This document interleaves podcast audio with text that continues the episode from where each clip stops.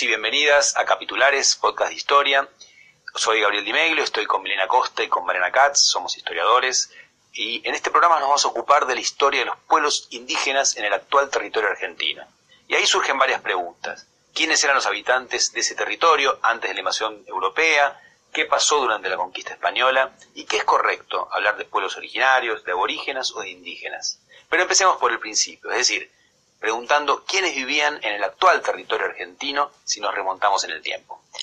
Bien, el continente americano se pobló de norte a sur hace varios milenios por grupos de cazadores recolectores que venían desde Asia buscando grandes mamíferos de los cuales alimentarse, que hoy están extintos. Se trataba de poblaciones de Homo sapiens sapiens que a lo largo de milenios habían acumulado experiencia, conocimientos, como resultado de múltiples adaptaciones a los diversos paisajes, climas y situaciones que atravesaron en sus migraciones. Estaban organizados en pequeños grupos igualitarios, en los cuales las diferencias sociales eran solo según sexo y edad. Estos grupos estaban además emparentados entre sí y no reconocían autoridades superiores. Algunos de estos grupos se asentaron en este territorio que hoy llamamos Argentina. Pero hay algo que es muy importante tener en cuenta, que es que Argentina todavía no existía y faltaban varios siglos para que se creara un Estado, una nación, que recién se terminarían de conformar desde mediados del siglo XIX en adelante. Entonces, hay que tener cuidado con esta cuestión porque las primeras historias eran historias nacionalistas que proyectaron hacia atrás los límites actuales del mapa argentino, es decir, la idea de que este territorio había sido desde siempre Argentina. Por eso cuando tratamos la historia de los indígenas de la región, hablar de indígenas argentinos es un anacronismo, es decir, un término que no se corresponde con la historia pero sí es muy importante dar cuenta de cómo se fueron integrando en la historia conjunta que derivó en la historia nacional a los pueblos indígenas. Entonces, insistamos con esto, ¿no? que en este podcast, cuando hablamos de Argentina o de alguna provincia, lo hacemos solo para ubicarnos en el espacio, no porque existieran ese país ni esas provincias. Ahora, decías que en este territorio se asentaron grupos muy distintos. ¿Cómo vivían esos grupos? En las zonas de Chaco, La Pampa y la Patagonia, la mayoría de los grupos se siguieron dedicando a la caza y la recolección de manera nómade. Ahora, que fueran nómades no quiere decir que se movieran de manera errática, sino que se trasladaban dentro de circuitos siguiendo las migraciones de los animales. Estos pueblos eran grupos en general bastante igualitarios, sin jerarquías muy marcadas, y a partir de los movimientos que realizaban en búsqueda de animales de los que alimentarse, entraron en contacto entre sí e intercambiaron bienes, técnicas, creencias, costumbres. En el Chaco estos grupos eran los Huichí, los Pilagá, los Tobas o Cuom, los Mocovíes, los Avipones, y en el sur los Puelches, los Pehuenches, los Reche, los Choneca. Como se ve, una multiplicidad de pueblos. ¿Y qué pasaba en otras regiones? Bueno, otros pueblos eran canoeros, como los Yámanas o Alacalupes de los archipiélagos del sur. También eran canoeros los pueblos del noreste y el litoral que descendieron desde el Amazonas, llamados tupí guaraníes, porque hablaban una misma lengua, el guaraní. Además, estos pueblos practicaban la agricultura de acuerdo a un patrón de sedentarismo semipermanente, es decir, residían y cultivaban en un sitio hasta agotar el suelo y luego se desplazaban hacia otro espacio. Bien, ¿y en el noroeste qué pasaba?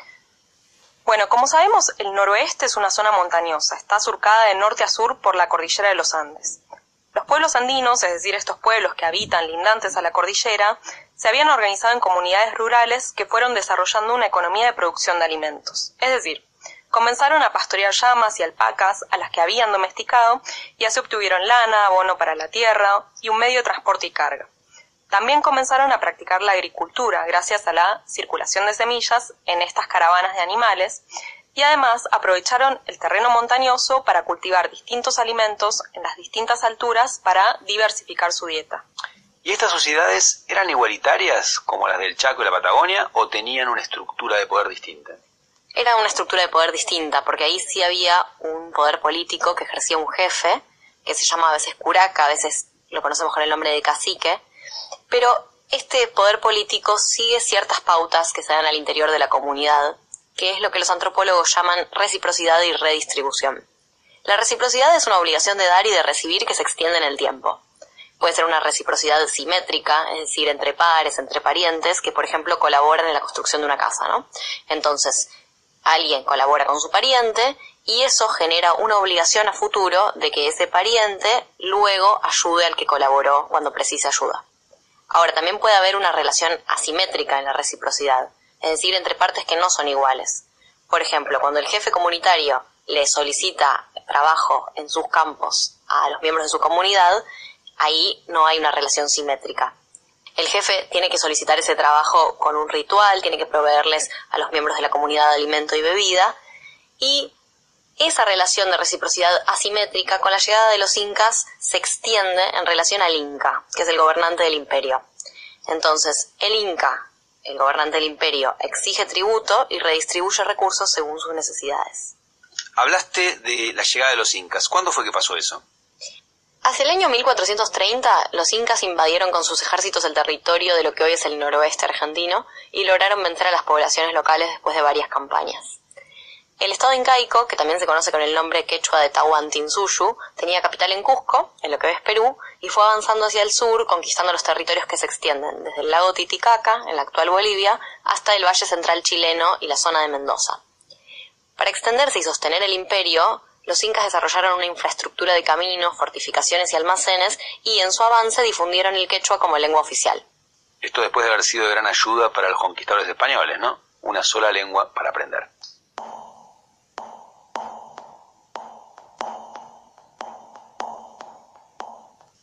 Bien, sabemos que Colón llegó al Caribe en 1492. Ahora, ¿cuándo ingresaron los españoles al territorio de lo que hoy es Argentina?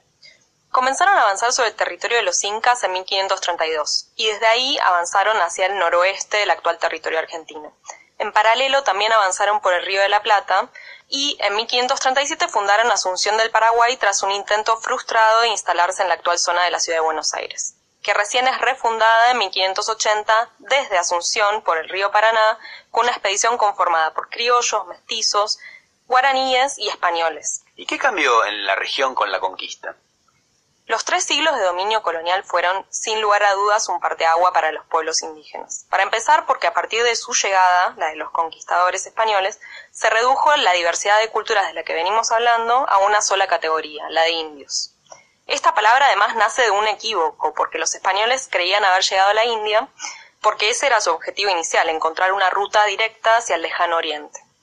Esta idea de uniformidad y simplificación que operaba con la palabra indios se ve claramente en las palabras de un funcionario colonial que dijo Visto un indio de cualquier región, se puede decir que se han visto todos. Claro, por eso no usamos más el término indios. Claro, porque es una categoría colonial que uniformiza la diversidad de pueblos que había previamente.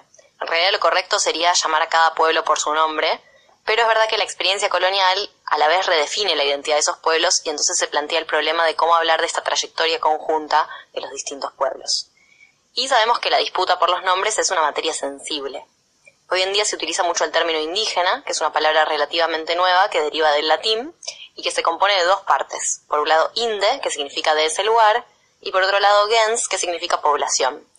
Indígena es el término que se usa más habitualmente en los trabajos académicos y es el que estamos usando en este podcast. Pero también hay otras palabras dando vueltas. Por ejemplo, la denominación aborigen. El término aborigen es bastante problemático. También deriva del latín, significa desde el origen, y el problema con su uso es que refiere a una condición original de los pueblos, como si fuera que su historia es remota, no existe, no tiene dinamismo, no cambia a lo largo del tiempo porque están igual desde el origen. Ese problema también aparece con la categoría pueblos originarios, que sin embargo es una expresión políticamente correcta y mucho más aceptada, tanto en este país como a nivel internacional, pero suele entrañar una contradicción.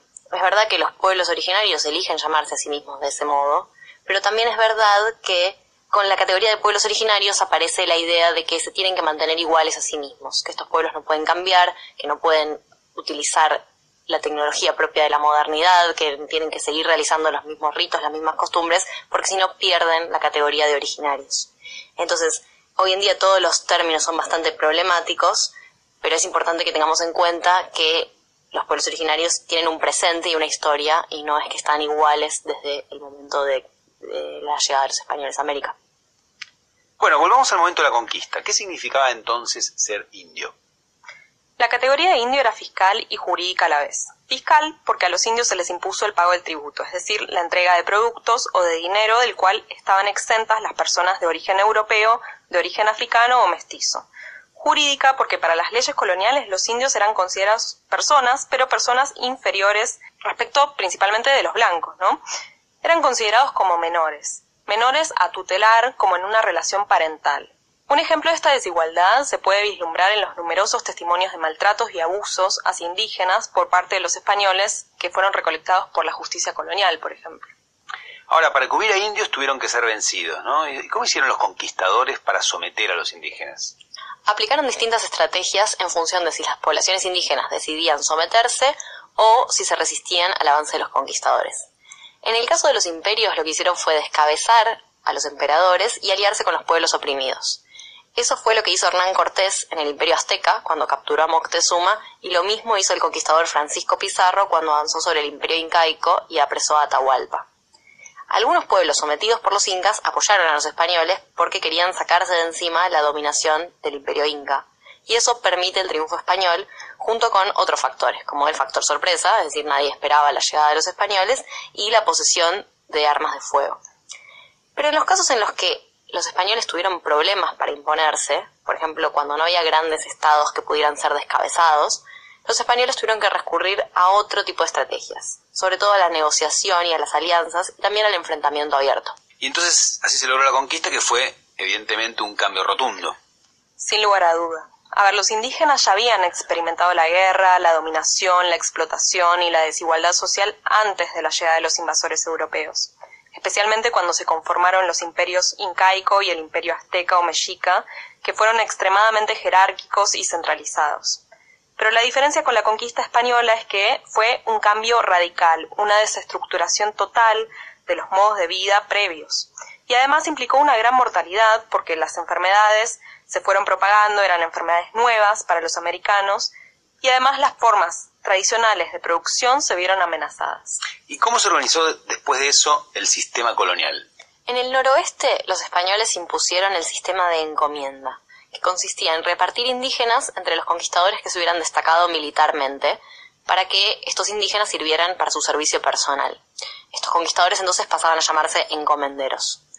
Otro sistema de trabajo que los españoles aplicaron fue la mita, que es un sistema que en realidad los incas ya habían aplicado en el pasado, pero de manera distinta.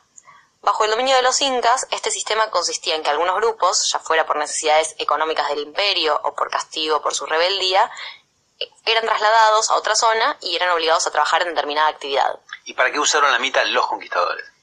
Para llevar trabajadores a la principal fuente de riquezas del imperio en América del Sur, que eran las minas de plata de Potosí, en la actual Bolivia, que eran las que permitían financiar y sostener el imperio.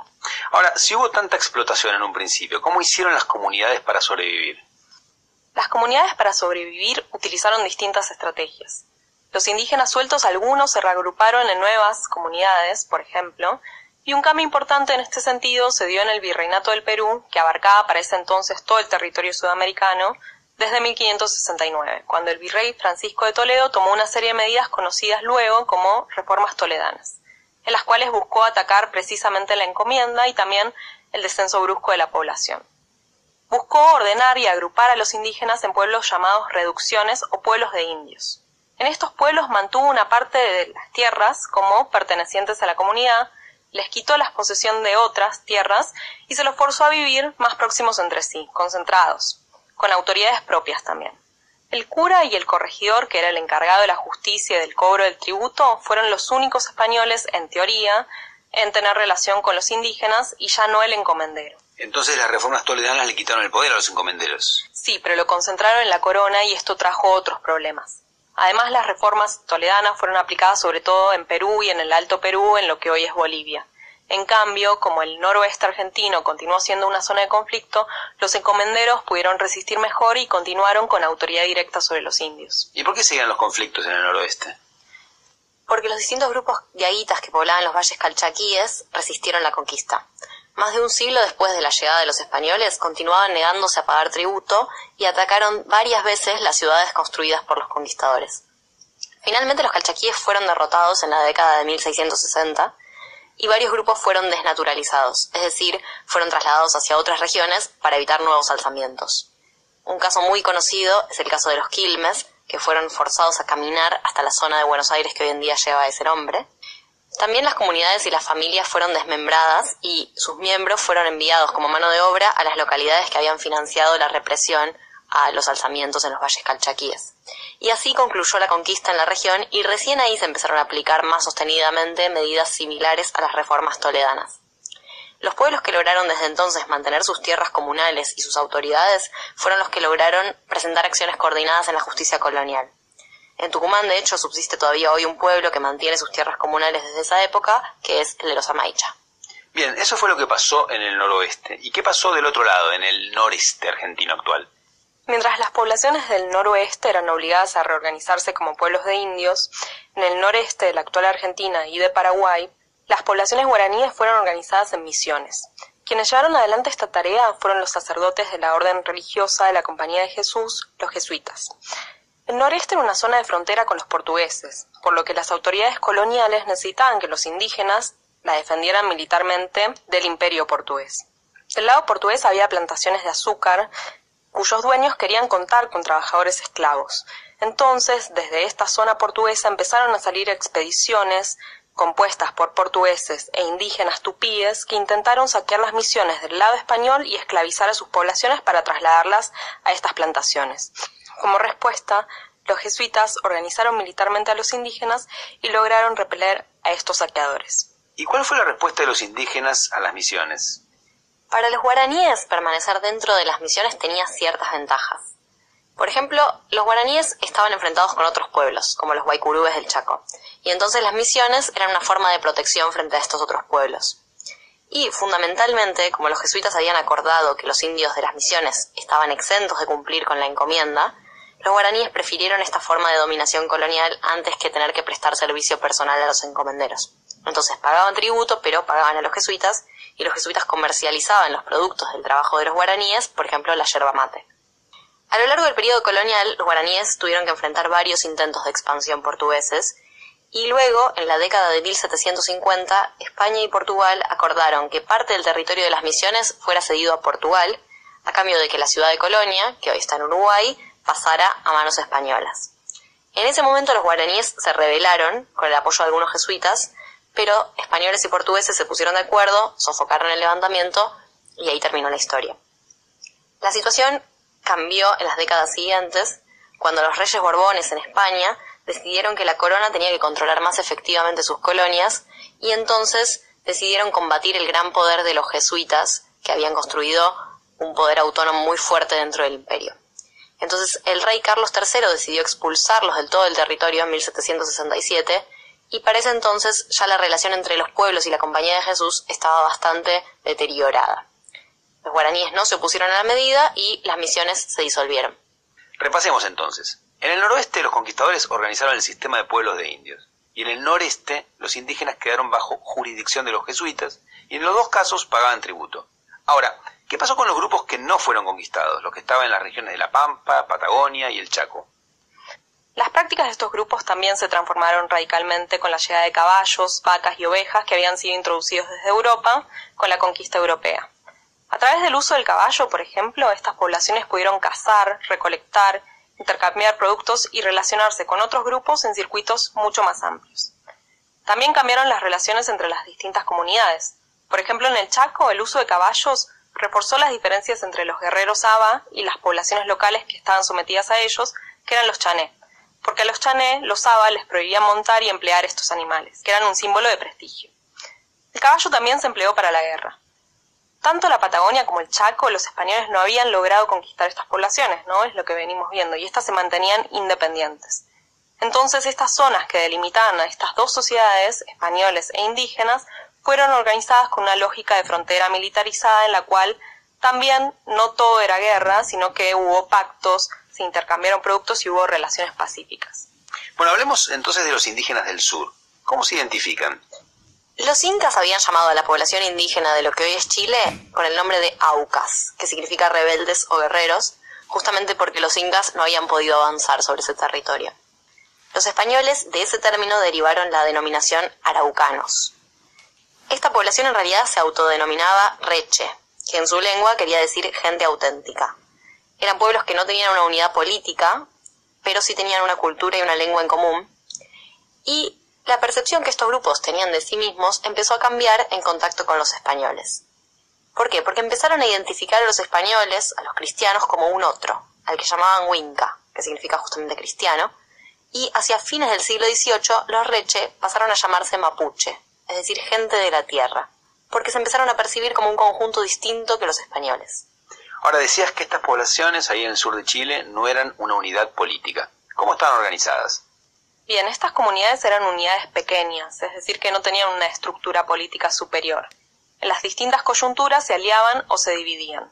Pero al momento de la conquista entraron en contacto con los españoles, que sí estaban organizados como un Estado, y entonces, para entablar relaciones, los españoles les exigieron a estas comunidades interlocutores estables, y así los liderazgos tendieron a solidificarse.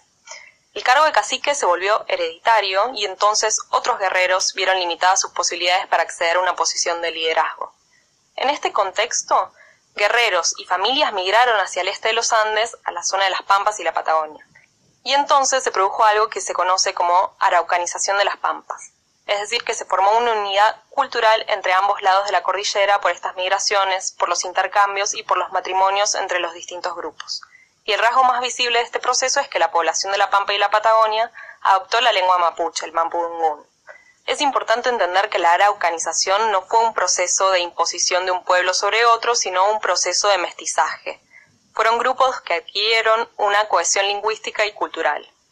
Es importante entender también que Argentina y Chile no se habían conformado como estados ni como naciones, entonces suponer que un grupo de aquel periodo era argentino o chileno es un anacronismo una afirmación que no corresponde a la, a la época. ¿Y cómo eran las relaciones entre los españoles y los indígenas no sometidos? Las relaciones combinaron negociaciones, es decir, la diplomacia y también los enfrentamientos. Hubo grupos españoles que solían entrar en el territorio indígena para capturar personas y utilizarlas como esclavos. Esto en el Río de la Plata estaba prohibido, pero se hacía igual, pero en la Capitanía de Chile sí había sido autorizado por la corona con el argumento de que los indígenas rebeldes eran prisioneros de guerra y podían ser esclavizados. También los mapuches hacían incursiones del lado español en búsqueda de ganado y personas cautivas para llevar al otro lado de la frontera que se conocen como malones. En el sur de Buenos Aires el malón empezó a ser una forma de guerra desde la década de 1740. ¿Qué quiere decir que un malón era una forma de guerra? Que no eran solamente actos de saqueo, sino que eran acciones bélicas que respondían a metas políticas. El malón permitía alcanzar simultáneamente una cantidad de objetivos como atemorizar a los cristianos, obtener ganado para alimentar a las tropillas propias, hacerse de personas cautivas y forzar negociaciones de paz para renovar el comercio. Entonces hay que interpretar a los malones como una conducta racional, es decir, una forma de hacer política y de hacer la guerra. Algo parecido también pasaba con las cautivas que se llevaban los malones. Entre las sociedades indígenas regía lo que se llama el precio de la novia, que es lo que debe pagar el varón a la familia de su candidata para concretar un matrimonio.